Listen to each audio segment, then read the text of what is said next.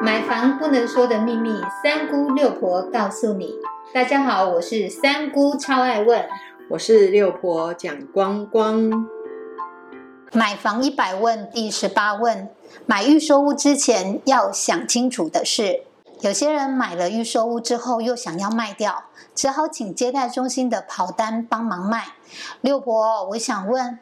但如果到了建商要交屋前，房子还没有卖出去，可不可以不过户，然后房子继续委托接待中心销售啊？啊，六婆现在跟大家说明几个事情哦。我们有所谓的预售屋会有两种状况，第一个就是你已经签约了，那就是合约的一个存续的问题。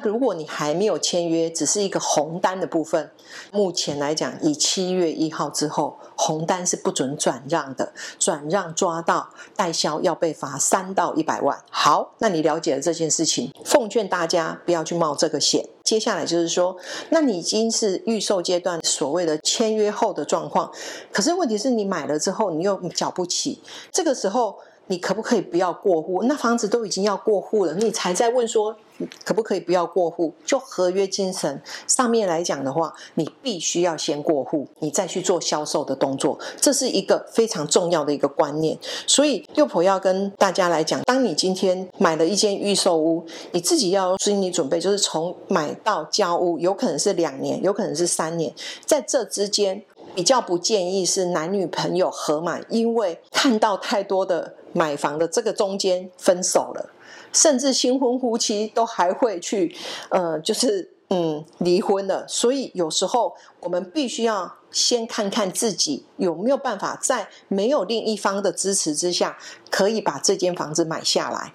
如果你自己的偿还能力够的话，六婆会建议用自己的能力下去购买这间房子，而不是用合资的方式。其实六婆比较想要跟大家提醒，买房这件事情真的要亲力亲为，合伙啦、男女朋友啦，甚至夫妻。真的都不要去想这件事情，包括自己的亲戚都一样。只要你自己有能力可以买得起，那我们就是用这样子的方式下去买房子是最棒的。因为所有的事情，只要你一个人决定，就可以把所有的事情解决完。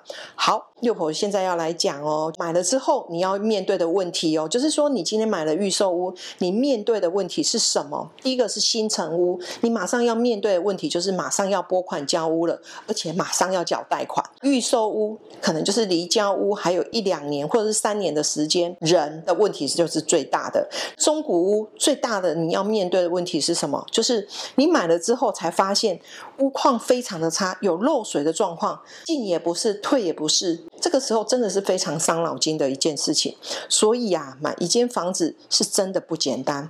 然后呢，如果你今天买了预售屋之后，现场还继续在做销售，你首先你可能请接待中心帮你卖房子，但是你也必须知道，你当你委托接待中心卖房子的时候，有几种状况。第一个，你有没有跟对方谈好要给的佣金？如果你没有给佣金，你觉得在接待中心的销售姐姐会帮你卖吗？应该不会。目前的销售状况如何？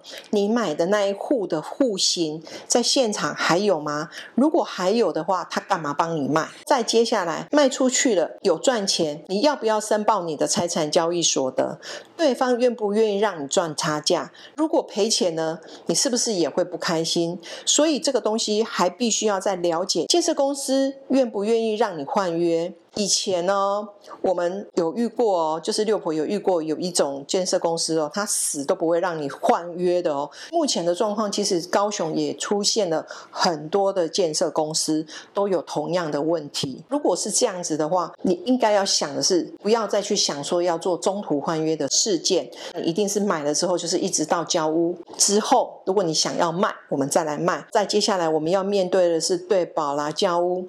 那你的房子在这个时候还没有。卖掉，你要不要过户，然后继续卖房子？六普要来提醒大家，你签了合约之后，你一定要看的一条的内容，就是合约里面的一个违约法则，里面一定会很清楚的告诉你，如果你在通知对保的时间没有出现，没收你所有的已缴价金；如果你的中途没有依照我们的呃缴纳的分期付款的部分，你没有按照它的时间下去缴纳，那还是一样没收你的已缴价金。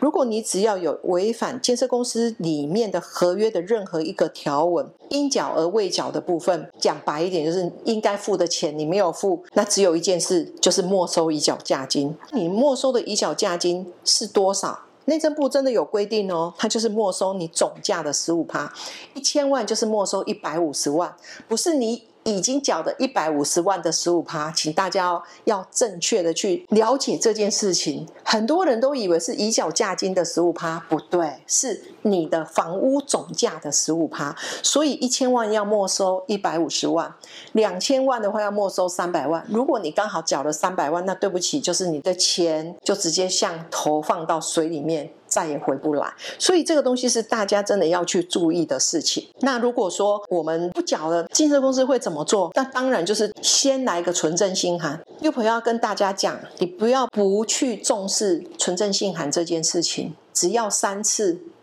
他真的就可以做提告，而且作为证据。然后就直接进行解约，你这时候呼天抢地都没有用了。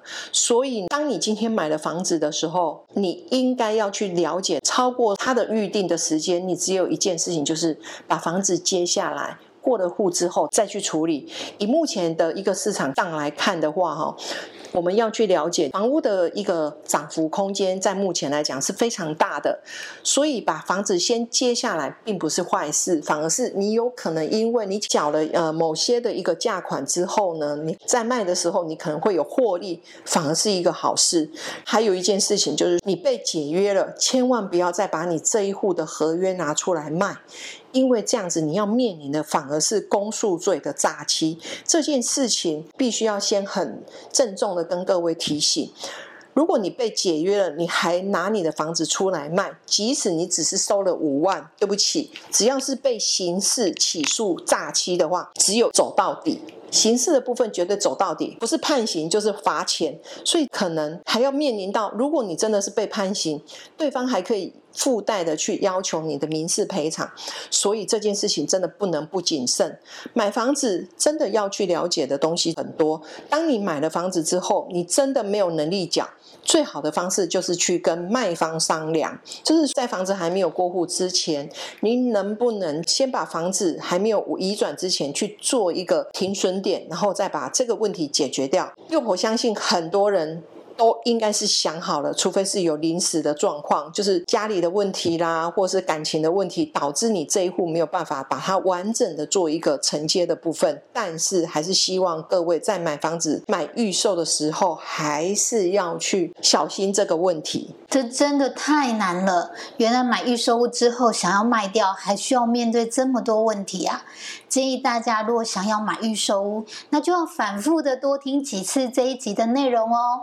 三姑也要再次的提醒大家，买预售屋一定要多想一点再下手，不然买了之后，若想要转卖，还可能会遇到民事跟刑事的官司，真的是不可以不谨慎哦。谢谢您的收听。如果你对收听的内容有不了解的地方，欢迎在下面留言，六婆讲光光将会为您解答哦。我们下回见，拜拜，拜拜。